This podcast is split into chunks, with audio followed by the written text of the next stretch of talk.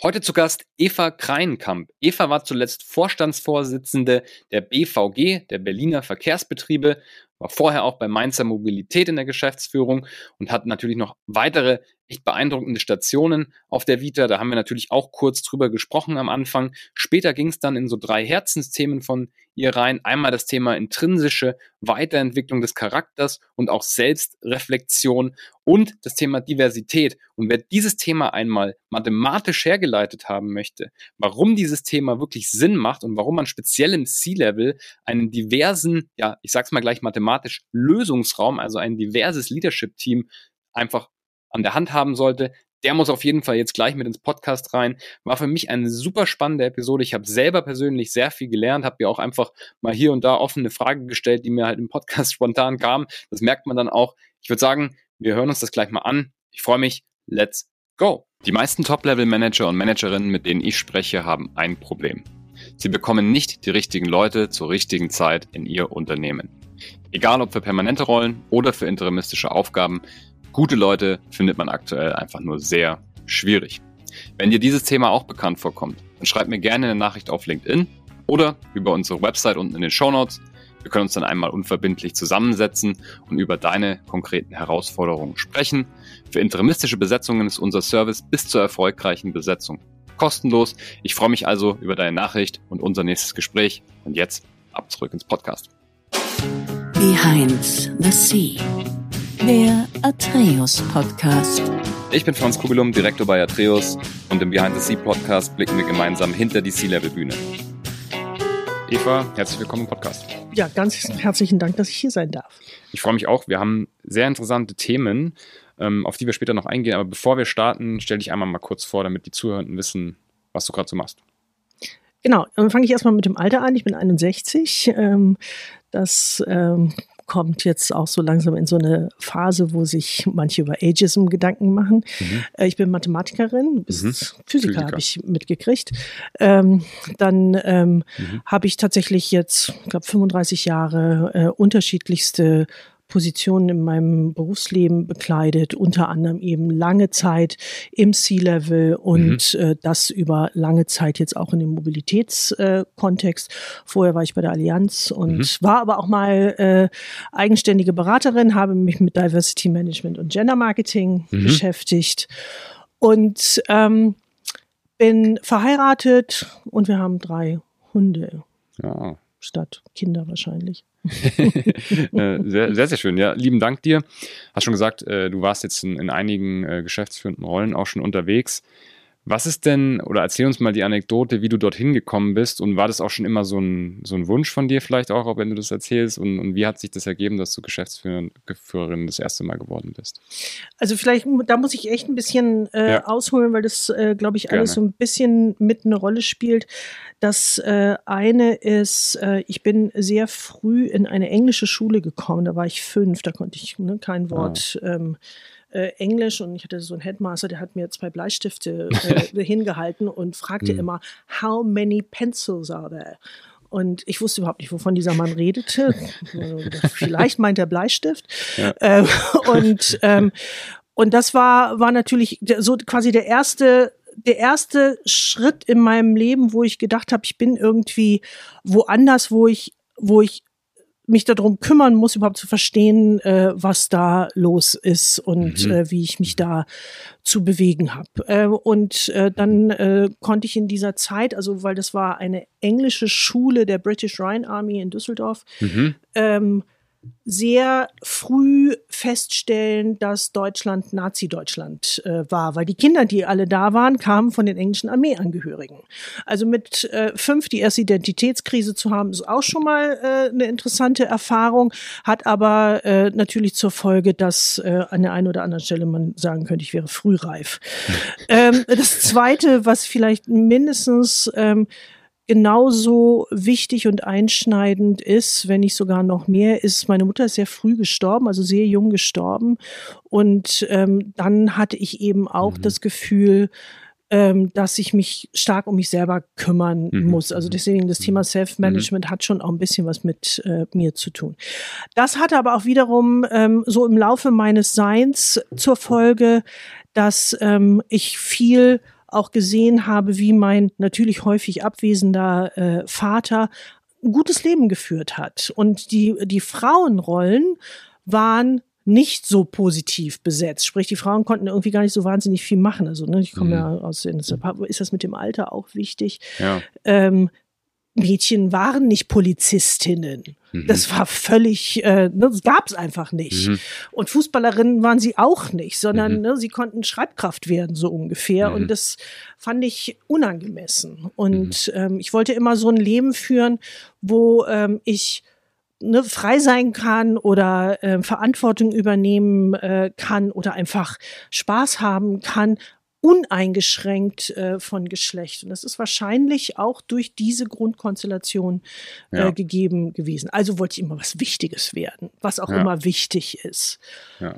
Und das hat natürlich im Laufe der Zeit auch geholfen, um dann irgendwann mal zu Führungspositionen und Geschäftsführungspositionen zu kommen. Das stimmt, ja. Wenn du schon mit fünf natürlich äh, solche, sag ich mal, Charaktereigenschaften entwickelst, die man vielleicht erst ganz spät mitkriegt. Ja, viele Leute, die, glaube ich, heute in geschäftsführenden Rollen sind, die waren immer sehr gut, auch in der Schule. Die hatten es vielleicht dann auch ein bisschen leichter dadurch, auch in, sich in so einem Corporate-Konstrukt durchzufinden. Und plötzlich ist man dann doch mal am Tisch, wo man vielleicht nicht mehr der Klügste ist. Dann lernt man erst sehr spät, wie das eigentlich ist, wenn man nicht dazugehört oder wenn man vielleicht, ähm, ja, sich auch einfach mal behaupten muss, sozusagen. Hast du dann schon mit fünf gelernt. Sehr interessant. Ähm, ja, generell, wenn du jetzt da so zurückguckst, wie blickst du, wie blickst du auf C-Level? Also vielleicht, was, was glaubst du, tut sich in der Zukunft oder was muss sich tun? Ja, vielleicht erst noch mal ganz kurz eben zurück zu der äh, Frage, wie bin ich überhaupt in Geschäftsführungspositionen dann wirklich hineingekommen? Das ist ja dann mhm. auch nicht ähm, so, nur wenn ich mir das einbilde, wird es ja was, mhm. äh, sondern äh, ich habe ähm, ähm, das große Glück gehabt, ich war ja bei der Allianz äh, mhm. lange Zeit und dort ähm, habe ich eine vernünftige Management-Ausbildung bekommen, die ich vorher nicht hatte. Also ich habe ja Mathe studiert und da lernen wir alles Mögliche, aber nicht Management und ähm, äh, und auch nicht unbedingt ähm, Wirtschaft. Zumindest ja. damals war das so. Ne? Ich ja. war wirklich gut in dem, was ich, ähm, mhm. was ich ähm, studiert habe und habe auch ein vernünftiges Examen gemacht, aber ich war in keinster Weise vorbereitet jetzt auf, ja. auf wirtschaftliche Zusammenhänge und ähm, landete dann nach einem ersten Job bei der Allianz und äh, habe ähm, dort ähm, in diesem ganzen Nachwuchsförderprogramm einfach ähm, mich ausprobieren können und äh, darstellen können. Und irgendwann war so ein Punkt gekommen, wo ich dann bei der ersten Führungsposition gesagt habe, das will ich jetzt mal machen. Und ähm, dann stolperte ich dann auch so da rein. Ich hatte dann so ein kleines Team und merkte erstmalig, dass das ja was anderes ist als Leiterin eines Teams mhm. mit den gleichen Leuten zusammenzuarbeiten, die vorher die Kolleginnen und Kollegen waren. Die guckten mich an und hatten irgendwie, haben mich anders gesehen und haben mir anders zugehört und haben auch meine Sachen anders bewertet, obwohl ich meinte, genau mhm. das gleiche wie vorher von mir zu geben. Und ähm, das war so eine erste Reflexion auch darüber, wie geht denn das eigentlich? Dann hatte ich also weiter ähm, eine Mischung aus äh, Glückförderern und äh, auch ein bisschen äh, Chutzpe und Können und kam dann zu einer ersten Führungsposition als Geschäftsführerin in einem neu gebildeten ähm, ähm, Geschäftszweig der Allianz, also im ah, okay. Asset Management. Also das war noch nicht so besetzt. Mhm. Das heißt, da äh, ne, konnte noch ein bisschen rumexperimentiert äh, werden. Und es war dann wirklich meine erste Geschäftsführungsposition äh, im Vertrieb und ähm, das war völlig anders. Also nochmal völlig anders. Und das ähm, hat mich auch ein bisschen ähm, demütig gemacht, weil ich immer gedacht habe, alle anderen wissen viel mehr darüber, was sie eigentlich tun und warum sie hier sind und was Asset Management ist. Und ich war froh, dass ich das auf einem Spreadsheet dann irgendwann mal auch nachvollzogen hatte. Ja. Und ähm, das hat aber dann zur Folge gehabt, dass ich natürlich verstanden habe, ähm, die einzige Art und Weise, da irgendwie vernünftig durchzukommen, ist immer Fragen zu stellen und dann einfach mit Menschen zusammen über Fragen zu guten Lösungen zu kommen. Und ähm, das ähm, finde ich ist immer noch ein ganz gutes Rezept. Ja, ich wollte gerade sagen, das klingt eigentlich nach einer vernünftigen Herangehensweise. Gibt es Beratungshäuser, die verdienen damit sehr viel Geld. Wahnsinnig viel Geld. Ja. Und, das, und wir werden das ja jetzt auch sehen, äh, KI wird ja auch wahrscheinlich nur darauf aufbauen, dass die Menschen möglichst gute Prompts machen können. Mhm. Das heißt, dass die ja auch im Prinzip Dinge durchdenken müssen und daraus Fragen ähm, mhm. ableiten, die dann von etwas anderem äh, beantwortet werden und dann noch zusätzlich den Punkt, ähm, stimmt denn das alles so? Ja. Und ähm, also von daher, ne, Fragen stellen, mhm. lernen würde ich immer jeder Person, die in irgendeiner Form Verantwortung trägt, ähm, mhm. äh, ans Herz legen. Und das ist wahrscheinlich auch, äh, wo geht die Zukunft hin, mhm. wenn wir über C-Suite sprechen. Gute Fragen sozusagen, ja. Und dann muss aber natürlich auch die Teamebene, wenn man sagt, dieses Prompt Engineering ist mehr so fast wie Führung, weil man ja gute Prompts an die Maschine gibt, die man ja im, übertragenen Sinne führt, muss, muss ja jeder eigentlich eine bessere Führungskraft werden. Also, also ich glaube, das würde sowieso helfen, ja, ähm, okay, von ja. dem, was ich manchmal auch von ähm, Menschen höre, wie sie in Unternehmen so sind und wie sie sich da fühlen und warum sie mhm. möglicherweise auch Unternehmen verlassen. Mhm. Das hat häufig was damit zu tun, dass sie in dem direkten Umfeld, in dem sie sich bewegen, nicht so ganz glücklich sind. Mhm. Und ähm, und nicht jetzt glücklich im Sinne von, ne, alles ist irgendwie Harmonie, Friede, Freude, Eierkuchen, sondern glücklich im Sinne von wahrgenommen werden und ähm, in der jeweiligen Aufgabenstellung auch das leisten zu können, was leistbar ist und äh, damit eben ne, gefordert werden, äh, gefördert werden und ähm, als Mensch wirklich äh, dort sein können. Und diese Gesamtheit, ähm, die fehlt, glaube ich, vielen. Also von daher wird sicherlich immer mal wieder helfen, das eigene mhm. Führungsverhalten nochmal kurz ja. zu äh, überdenken ja, oder ja. zu reflektieren. Das stimmt. Es ist natürlich auch so, also Fragen stellen, wie übt man das eigentlich, indem man wahrscheinlich Fragen stellt und dann äh, guckt, wie es gelaufen ist. Aber ähm, gerade wenn du so auf diese Eigenschaften eingehst, die man sich oder auch die Erfolgsrezepte, die man sich in der Geschäftsführung zurechtlegen sollte. Und es sind ja meistens dann auch Erfolgsrezepte, die man auch im Leben anwenden kann. Das gilt ja nicht nur für C-Level. Aber wie, wie trainiert man sowas eigentlich? Eigentlich oder wie übt man sowas und wie hast es du vielleicht auch für dich geübt? Ähm, was, was sind da so deine, deine Strategien gewesen? Also auch da, äh, ich habe mich äh, tatsächlich immer mal wieder um, ähm, um Weiterbildungsmöglichkeiten äh, mhm. im weiteren Sinne äh, bemüht. Also nicht, äh, ne, ich programmiere jetzt noch ein bisschen besser und noch ein ja. bisschen schneller, sondern ähm, ähm, wie geht eigentlich systemisches Denken und Handeln in äh, Unternehmen? Was heißt denn das eigentlich? Hat mhm. ein Unternehmen eine DNA? Okay. Mhm. Hat es mhm. wahrscheinlich. Ja. Äh, und ähm, wie sind quasi so Genealogien von, von, von ähm, Geschichten in dem Unternehmen weitergegangen? Was bedeutet es, wenn Unternehmen durch mehrere Fusionen gegangen ist? Mhm. Was bedeutet es, wenn Unternehmen durch ähm, Abbau ähm, ähm, Zusammenhänge durch musste, äh, welche Wunden mhm. hat so ein mhm. Unternehmen dann äh, mit. Also das heißt, äh, letztlich äh, kann man ja ein Unternehmen äh, auch als, als systemische Organisation hernehmen, die mehr ist als nur der Unternehmenszweck oder nur die Leute, ja. die da sind, sondern da ist ja auch etwas passiert. Das wird ja mit hineingebracht in, ähm, in das Wesen eines solchen Unternehmens. Und das kann man natürlich äh, auch ein bisschen lernen durch ähm, systemische Organisation, auch dadurch, ähm, was weiß ich, zirkuläres Fragen, durch ähm, ähm, sich mhm. auch klar darüber machen, wie will ich eigentlich in Zukunft äh, hineingehen, was ist denn da eigentlich?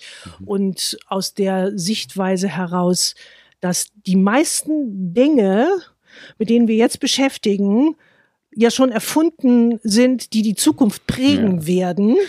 Ja. Ähm, und wir, ne, ja. wir denken immer, oh, es ist eine Innovation, ne, die ist jetzt gerade vom Himmel gefallen. Ist sie ja nicht, sondern sie war ja schon da. Wir haben sie nur jetzt irgendwie gerade mal gemerkt. Mhm. So und, mhm. und mhm. herauszufinden, wie bekomme ich auch als Unternehmen in einer größeren kollektiven Form diese Zukunft quasi visualisiert, also mhm. sich sie vorzustellen, sie dann zu visualisieren und mich dann dahin zu bewegen. Mhm. Ähm, das sind Sachen, die können gelernt äh, werden und auch das ist etwas, was ähm, ich anrate, ähm, wirklich in der C-Suite noch viel, viel mehr auszuprobieren und mhm. äh, zu lernen und besser tatsächlich auch schon vorher. Mhm, Damit ja. man nicht erst da anfängt zu sagen, oh, wen habe ich denn hier? Jetzt soll ich Fragen stellen, aber ich weiß gar nicht, wie es geht. Ja, das ist wahr. Ich glaube, wenn man, wenn man darauf achtet, dann ist man auch ein besserer Multiplikator und auch Inspira also Inspiration auch für die Teams und für die Organisation, weil ähm, man kann natürlich ja, weiß ich nicht, fachlich toll sein, auch einen tollen Führungsstil haben. Aber ich glaube, wenn man sich mit dem Menschen nicht identifizieren kann, dann ähm, ist es schwierig, da die extra Meile aus Leuten herauszukitzeln, sozusagen. Ja. Deswegen hast du recht, so das ist das Thema innere Wachstum und die eigene Persönlichkeit parallel zur Karriere mitzuentwickeln, dass da kein Gap entsteht. Äh, das ist, glaube ich, äh, das ist, glaube ich, ähm, sehr essentiell. Ja. Was noch? Was würdest du, was würdest du sagen, sind noch Themen, ähm, die man beachten sollte. Es kann natürlich auch Sachen sein, vor denen man sich in Acht nehmen sollte, wo du sagst, ähm, das, äh, das habe ich, hab ich gelernt aus meiner Zeit. Äh, also ich glaube, dass es dass, dass, dass wir immer wieder an so Stellen kommen, wo mhm. ähm, wo irgendwas nicht mehr richtig geht. Mhm. So. Und ähm, und was auch immer das ist, ist ein Unternehmen an irgendeiner Stelle, dass es äh, plötzlich kein Wachstum mehr generiert oder äh, wo die Kohle ausgeht oder ne, wo zu viele Korruptionsfälle plötzlich auftauchen. Es gibt's ja alles äh, und sehen wir jetzt auch gerade äh, wieder, wer alles so schön pleite macht ne, und mhm. wer davon profitieren möchte und ähm, wer wem auf den Leim mhm. gegangen ist und ähm, und einer der wesentlichen ähm, Lösungs Elemente sind, äh, sich klar darüber zu machen, dass die Mittel, die ich vorher benutzt habe, um erstmal quasi in diesen Zustand hineinzukommen, sind nicht die, mhm. die mir den Lösungsraum erschließen. Und, mhm. ähm, sondern das wird irgendwas anderes äh, sein. Mhm. Und äh, auch da, ne, die Mathematik hilft ja auch manchmal. Ähm, das ist ja ausgesprochen praktisch, wenn du eine Gleichung hast, die unlösbar ist, dann machst du einfach ähm, deine Menge um die Lösung größer. Und ähm, mhm. also das heißt, du hast einfach quasi einen neuen ja. Lösungsraum. Ne? Ich äh, genau. packe einfach die Lösung dazu und ähm, ähm, bin ähm, glücklicher, habe einen größeren Raum. Und mhm. äh, aber alleine darauf zu kommen, dass das der Weg ist. Ne? Also mhm. wie kriege ich quasi etwas anderes dazugeholt, was mir dann meine Gleichung löst, mhm. äh, ist die eigentliche Aufgabe. Und, ähm, und das ist auch Spannend, nicht trivial. Ja. Ne? Also da haben sich viele Mathematiker über einen langen Zeitraum hinweg abgestrampelt, um äh, zu solchen einfachen Dingen zu kommen. Und ähm, das ist auch das ganz Böse letztlich in der Mathematik, äh, finde ich, dass wenn du die Lösung hast, ist es plötzlich ganz einfach und du fragst dich, warum du so viel Zeit dafür verbracht hast. Mhm. Und so ähnlich ist es ja in Unternehmenskontexten äh, auch. Und das heißt, ähm, die, die, die, das Herausfinden von Lösungsräumen bedeutet, dass du mit ganz anderen Menschen sprechen musst, auch in andere Felder hineingucken äh, kannst und musst vielleicht in parallele Industrien oder solche, mit denen du gar nichts zu tun hast, die aber auch schon mal an solchen Stellen waren oder in anderen Ländern oder was weiß ich. Also einfach, dass du den Lösungsraum so erweiterst, dass plötzlich ne, so eine Art Fenster aufgeht und du stehst dann da und sagst, guck mal, ne, da ist es ja. Und das, ähm, und das geht natürlich nicht alleine, sondern das geht immer auch mit anderen. Und dann kommen wir eben zu meinem nächsten äh, Thema. Warum finde ich Diversity, Equity und Inclusion nach wie vor äh, wichtig? Mhm. Erstmal, weil Belonging das Wesentliche ist, um überhaupt so eine Art Safe Space äh, zu haben, mhm. um über alles Mögliche sprechen zu können. Und je mehr Einblicke du aus unterschiedlichen Blickwinkeln bekommst, sei es Herkunft, sei es Kultur, sei es Religion, sei es Mythologie, äh, sei es meinetwegen sexuelle Orientierung, sei es auch Männer und Frauen, je mehr diese verschiedenen Einblicke in so einem Unternehmen vorhanden sind, umso eher kommt vielleicht irgendeine Person mal um die Ecke und sagt, das habe ich zu Hause gesehen. Ja. zu Hause kann wo auch immer sein, Indien. Ja, ja und ähm, plötzlich äh, ähm, eröffnet sich ein neues Bild mhm. und dieses neue Bild kann dann Teil dieses Lösungsraums äh, werden. Oder ähm, das Gleiche gilt, ne? Mhm. Männer und Frauen ist immer wieder so ein Thema. Wenn 80 Prozent der Belegschaft und des Managements männlich sind, dann gibt es natürlich auch da so eine Form von Eingeschliffenheit, sagen wir mal, äh, mhm. so, weil die Strukturen einfach so schön gemacht wurden. Und wenn dann da einfach eine äh, unterrepräsentierte Gruppe daherkommt und auch mal ein paar schöne Fragen stellt, warum das so ist und mhm. gehört mhm. wird, das ist das mhm. Wichtige, gehört wird, ähm, dann eröffnet sich vielleicht auch noch mal ein anderes äh, Bild mhm. und ähm, das ja. äh, kann äh, dann völlig neue Märkte erschließen. Mhm. Interessant. Warum ist es dann so, dass sich der Mensch oder die große Bevölkerung, sag ich mal, so schwer damit tut, den Lösungsraum zu erweitern? Ne? Also man, man, man ist, glaube ich, so ein bisschen auch in Bequemlichkeit gefangen. Und es ist natürlich viel bequemer, wenn, wenn am Tisch alle Christian heißen und äh, man schnell einig ist und dann zum Mittagessen gehen kann, als wenn man vielleicht dann zwei, drei Stunden da redet, bis man überhaupt erstmal verstanden hat, was die äh, Person links und rechts meint. Also die erste Antwort könnte natürlich sein, wir fragen mal einen Christian. ähm, wir organisieren gleich einen. und, und schauen, ähm, ähm, was genau der Hintergrund ist. Aber es gibt natürlich auch dazu ein paar mhm. äh, Vermutungen.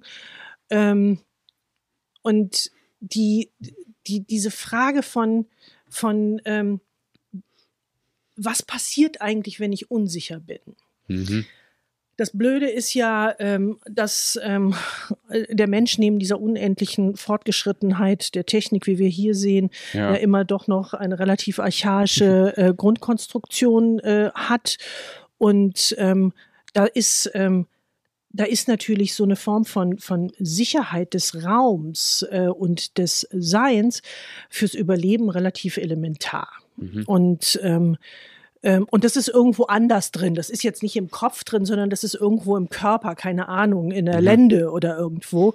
Mhm. Und, ähm, und das heißt, es wird spürbar als Anspannung, wenn sich tatsächlich etwas verändert. Und ähm, im Sinne von, will ich das überhaupt spüren?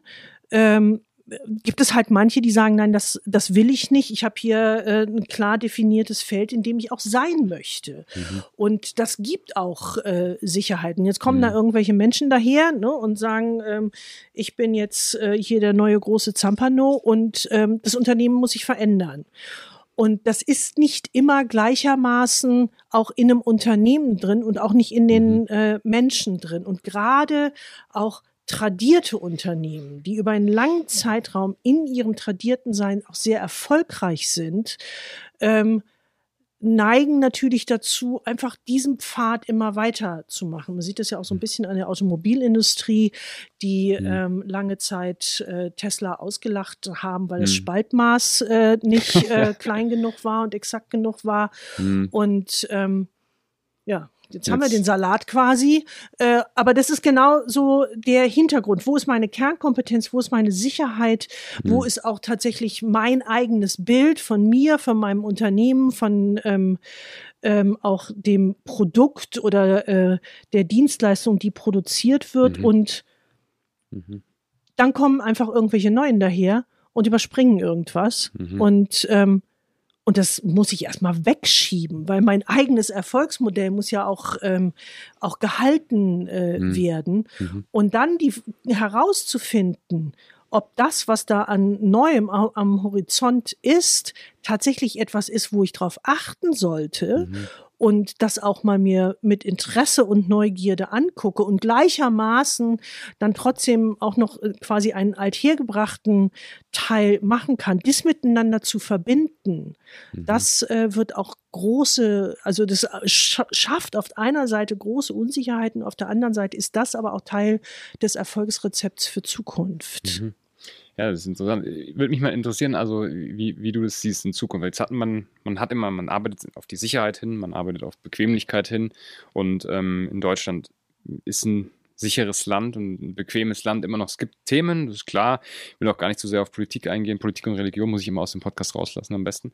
Ähm, aber es gibt immer noch auf der anderen Seite der Welt Leute, die sich an ein Flugzeug hinhängen und dann runterstürzen, weil sie in unser Land wollen. Also es ist auch immer so eine Perspektivensache, ob es gerade vorangeht oder ob es gerade gut ist oder nicht. Ist denn dann Bequemlichkeit noch das neue Ziel für die Zukunft, um erfolgreich zu sein?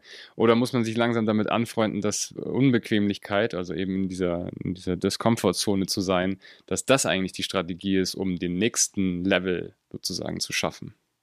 Also ich glaube, es ist immer so eine Form von sowohl als auch. Also das habe ich ja auch versucht äh, darzustellen, dass das, was, was quasi die Sicherheit äh, ausmacht, mhm. ähm, das zu verstehen, was ist es denn genau gewesen, mhm. äh, was da ähm, das Erfolgsmodell ist und die Sicherheit äh, gibt. Und auf der anderen Seite ähm, sich auch darüber im Klaren sein, dass es eben andere Einflüsse äh, gibt mhm. äh, und diese anderen Einflüsse zu einer anderen Form von, von, von Unsicherheiten, Auseinandersetzungen äh, werden. Und, ähm, ähm, und, das, und das ist okay. Und das eigentlich Wichtige dabei ist, ist sowas wie so eine Art Kraft der zwei Systeme oder sowas. Mhm. Also, dass, dass das bislang ähm, existierende System durchaus eine Legitimation hat und äh, auch in Ordnung ist und uns zu diesem Punkt geführt hat, an dem wir jetzt sind, mhm.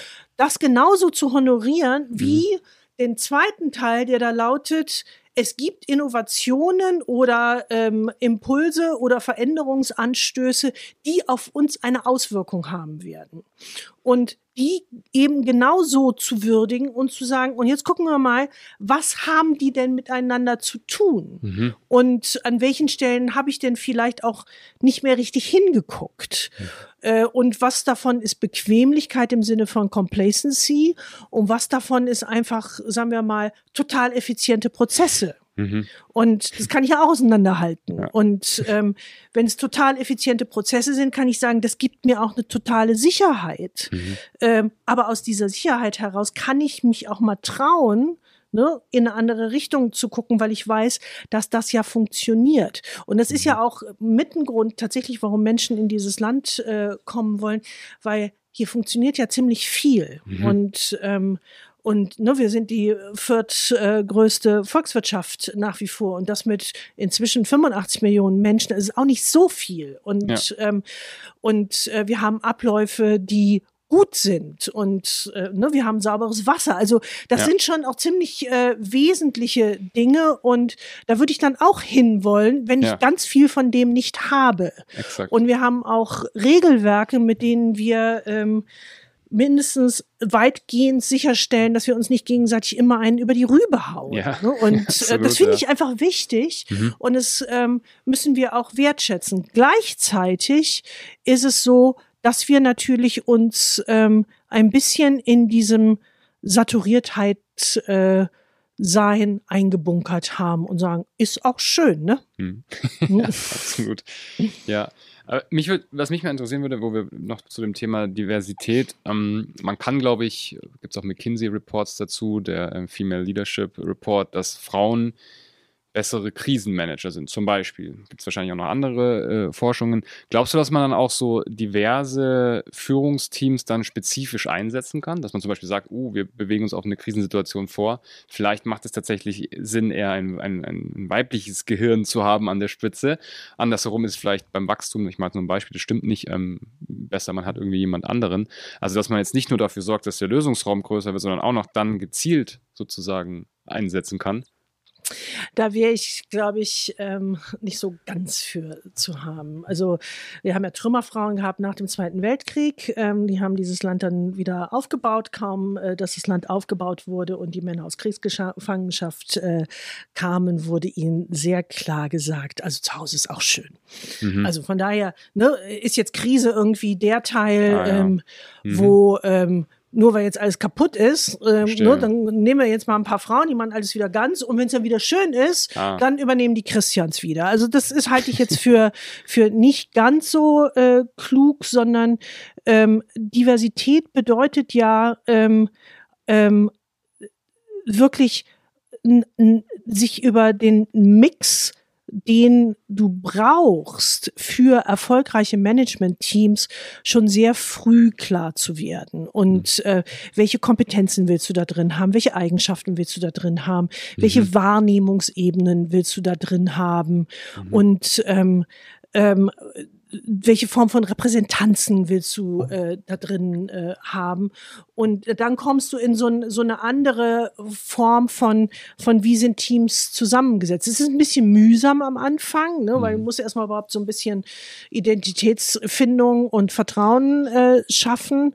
Ähm, aber auf Dauer ist es tatsächlich das spannendere Umfeld das spannendere Unternehmen und auch äh, eins, wo es vielleicht leichter wird, diese berühmten Fachkräfte, die uns ja immer so mangeln, ähm, zu finden, weil diese Menschen, die außerhalb des Unternehmens sind, dann auf das Unternehmen gucken und sagen, guck mal, da sind ja so Leute wie ich. Hm. Ne, und wer auch immer ich dann bin und ich kann mich da drin auch widerspiegeln und wahrnehmen und bin vielleicht eher bereit, auch in so ein Unternehmen äh, hineinzugehen, als ähm, wenn ich eben ähm, in einem sehr, sehr, sagen wir mal, tradierten Rahmen mich äh, bewege und ähm, ähm, dann, ne, wenn es meinetwegen ein Unternehmen mit Dialekt ist. Ach so, genau, das ist eine sehr schöne ja. kleine Geschichte. Also ja. ähm, ähm, jetzt haben sie ja wohl auch so Bots ähm, im, ähm, im Bayerischen für irgendwelche Verwaltungsaufgaben. Okay. Und dann äh, kannst du da anrufen und dann kommt irgendeine KI und die hört sich das an und ähm, die kann aber nur Hochdeutsch. Okay. Und die kann kein Fränkisch. das heißt, die Menschen, die vielleicht Dialekt sprechen, kommen jetzt nicht mehr so gut äh, zu ihren Leistungen, die sie ah. haben wollen. So, mhm. wenn wir jetzt einfach mal Dialekt wegnehmen und sagen, es sind Menschen, die vielleicht nicht so gut Deutsch äh, sprechen können, weil sie eben kein Hochdeutsch sprechen, ähm, ähm, haben wir eben im Umkehrschluss äh, die Frage, auf was sind wir denn bereit, uns auch einzulassen im Sinne von, ne, welche Sprachen musst du sprechen, wie gut musst du eine Sprache sprechen, wie, ähm, welche Hilfsmittel könntest du dir eigentlich vorstellen, um anders äh, miteinander integrativ äh, umzugehen und äh, dann eben die super, was weiß ich, Astrophysiker zu haben, die aber einfach nicht B2 Deutschlevel haben. ja, das stimmt. Das ist interessant, wie man sich da wie man dieses Hindernis oder diese, ja, diesen Roadblocker gerade noch löst. Aber das sind ja, das sind ja mhm. unsere Vorstellungen. Ne? Also wie macht jemand einen Führerschein? Inzwischen gibt es mhm. zumindest internationale Führerscheine, aber ja. wer wird Lokführer? Mhm. Welche Sprache müssen die sprechen? Müssen mhm. sie, was weiß ich, alle äh, Regeln von Eisenbahnverkehrsunternehmen rückwärts in Hochdeutsch auswendig äh, sprechen können? Vielleicht nicht. Und dann musst du eben überlegen, ähm, was, was sind denn eigentlich meine Roadblocker auf dem Weg? Und da kriegst du eben, wenn du mhm. diese ganzen Themen rund um äh, Diversity, Equity, Inclusion ernst äh, nimmst und sie in gesamthaft in ein Unternehmen hineinbringst, tatsächlich Augenöffner an der einen oder anderen Stelle. Mhm. Gibt auf jeden Fall noch einiges zu tun. Ja, aber es macht ja auch Spaß. Stimmt. Du machst es ja schon seit 30 Jahren oder so. Ich glaube, irgendwie 1995 oder so hattest du schon die ersten Initiativen gegründet. Ja, früher sogar schon. Also, ja. Hm, also ja. vor langer, langer Zeit. Äh, aber das erste, wo ich wirklich das, das verstanden habe, mhm. war, ähm, die Deutsche Bank hatte sich Bankers Trust gekauft mhm. und hat quasi im Rahmen dessen das dortige Diversity Management mitgekauft. Das gab es halt, weil es es in Amerika schon gab. Und, ähm, und dann standen sie so ein bisschen da und haben gesagt, was machen wir denn jetzt damit? und äh, kamen dann auf die super schlaue äh, Idee, äh, mal eine Konferenz zu machen. Mhm. Und diese Konferenz haben sie dann äh, gemacht und es war eben äh, ne, schwul-lesbisches Sein in äh, einer Bank. Und dann haben sie in Deutschland herumgeguckt, wer könnte denn überhaupt mitmachen? Und da gab es nicht so wahnsinnig viel. Es gab den Völklinger Kreis und die Wirtschaftsweiber.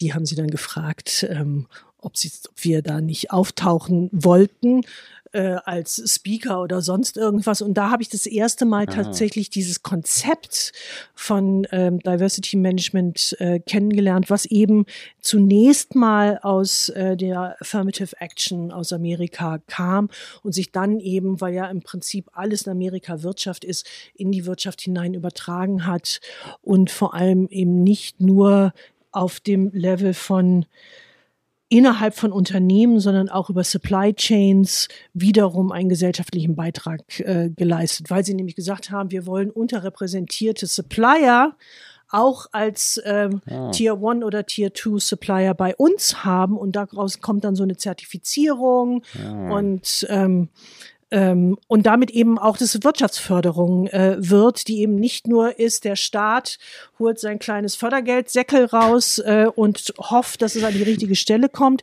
sondern ähm, es ist auch wieder aktiv äh, Hilfe zur Selbsthilfe im Sinne von unterrepräsentierte Gruppen können auf diese Art und Weise dann Geschäftsaufbau mit solchen machen, die eben auch genügend Kohle haben und was weiß ich, äh, börsennotiert sind. Und das ähm, sind auch wirklich Anforderungen, die dort kommen. Das habe ich da gelernt und habe ich gedacht, boah, das ist ja super.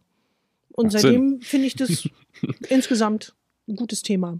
Ja, absolut. Du hast es ja sogar mathematisch hergeleitet heute, deswegen jeder, der zuhört, sollte das eigentlich dann verstanden haben. Ja, es ist auf jeden Fall, also ich, ich sehe es auch als super wichtiges Thema. An der Stelle auch einfach mal Danke für die 30 oder 40 oder 50 oder 60 Jahre, die du das jetzt schon machst. Ich muss solche Leute weiterhin geben. Hm, ein finales Thema noch, äh, auch zur Inklusion. Äh, letztens in den Kommentaren bei mir auf LinkedIn ähm, habe ich das Thema Gendern so ein bisschen äh, gehabt. Da ging es dann darum, ja, ähm, da hat sich, glaube ich, irgendjemand über mich lustig gemacht, weil ich gegendert habe. Und dann habe ich gesagt, na ja, ich möchte inklusiv sprechen, damit sich alle angesprochen fühlen. Speziell hier auf LinkedIn. Und es ist ja ganz lustig, dann so, auf LinkedIn ist ja so ein Medium, wo plötzlich Geschäftsführer natürlich auch sich in den Kommentaren äh, austauschen. Fast wie, äh, so, also. Wie in der richtigen Welt. Ja, fast, fast in der richtigen Welt. Und ähm, da hieß es, na ja, es ist ja völlig anerkannt, dass äh, das männliche Plural sozusagen im Deutschen für alle steht und ähm, dass, äh, dass doch jeder damit leben kann. Und das ist halt jetzt nun mal so in der Sprache. Sprache und fertig aus. Und da habe ich gesagt, habe ich drüber nachgedacht und dachte mir, hm, also einerseits verstehe ich das, weil erstes Beispiel, alle Schüler haben frei. Okay, da würde wahrscheinlich niemand dran denken, dass nur die Jungs frei haben in der Schule. Aber wenn jemand sagt, fragen Sie äh, Ihren Arzt oder Apotheker oder fragen Sie Ihre Ärzte, da hat man ja ein männliches Bild im Kopf. Also muss es ja doch einen Unterschied geben. Das heißt, man ist nicht so gepolt, dass immer wenn der männliche Plural gesprochen wird, jeder auch, also im Kopf denkt, es handelt sich um Frauen und Männer. Das ist ja nicht so. Deswegen ist ja Gendern, also oder wie man es dann auch immer macht, ich versuche ja auch inklusiv zu sprechen, ich vergesse es immer manchmal, aber es dauert eine Weile, bis man sich das um, umändert, ähm, muss ja schon einen Sinn haben, weil es eben Unterschiede gibt.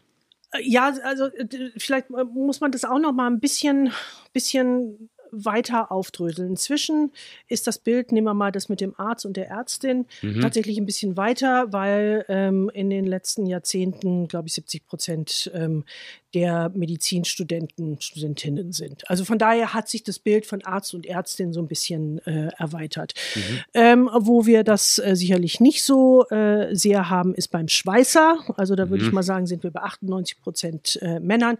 Und dann ist es wahrscheinlich auch okay, wenn man da Schweißer äh, sagt, weil das Bild Aha, passt okay. immer noch so ein bisschen zur Gesamtheit. Außer man möchte explizit, dass Mädchen Schweißerinnen werden, weil man sagt, das ist ein Beruf der Zukunft und ne, Mädchen sollten auch Schweißerinnen werden, dann brauche ich da ein paar Identifikationsbilder. Äh, Aber mhm. eigentlich ist der, ist der Teil ja etwas anderes.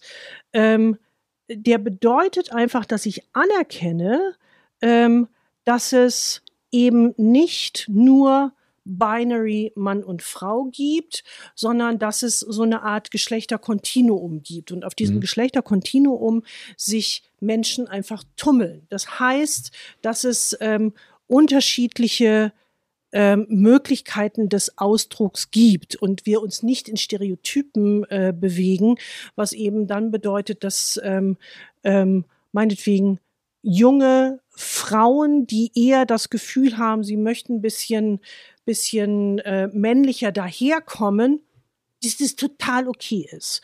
Oder ne, dass wir in der Welt äh, leben, ähm, dass ähm, ähm, Kleider für Männer okay sind.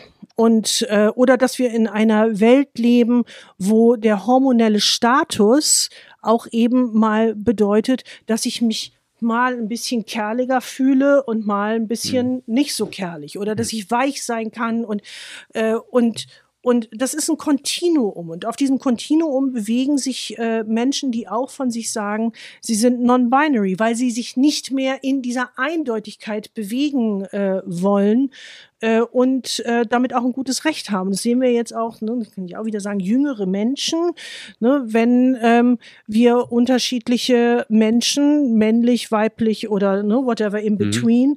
mit äh, unterschiedlich farbigem Nagellack äh, ähm, sehen, die aber nicht mehr ein eindeutig Frauen sind, sondern spielen mit etwas, was Geschlecht ist. Und Inklusion bedeutet einfach, dass ich das anerkenne und dass es so ist und dass es eben nicht darum geht, ähm, ich habe eine fest einzementierte Sprache und die gilt genau nur hm. bei der Frage des Geschlechts. Mhm. Weil bei Computer haben wir das irgendwie nicht. Hm. Und beim Googlen haben wir das auch nicht. Hm. Ne? Und ähm, beim Plumeau, was mal aus dem Französischen kam, hatten wir es auch nicht. Mhm. Aber beim Geschlecht scheint es so zu sein, dass es ganz, ganz zementiert werden soll auf dieser Achse von ne, mhm. männlich und weiblich. Und dann muss man sich auch fragen, warum ist das so? Was wollen wir damit erreichen, wenn wir uns in einer solchen Starrheit bewegen?